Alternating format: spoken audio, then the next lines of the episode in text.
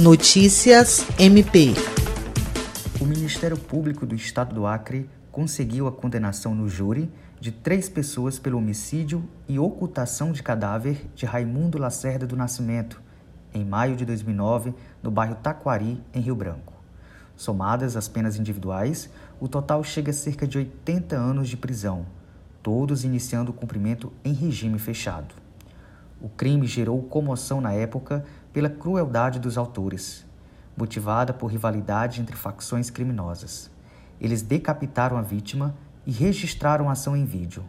Depois, o corpo foi jogado no rio Acre e até hoje não foi encontrado.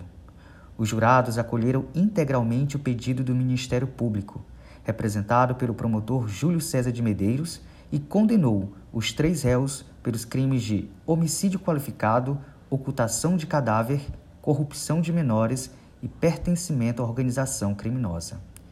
Jairson Pérez, Agência de Notícias do Ministério Público do Estado do Acre.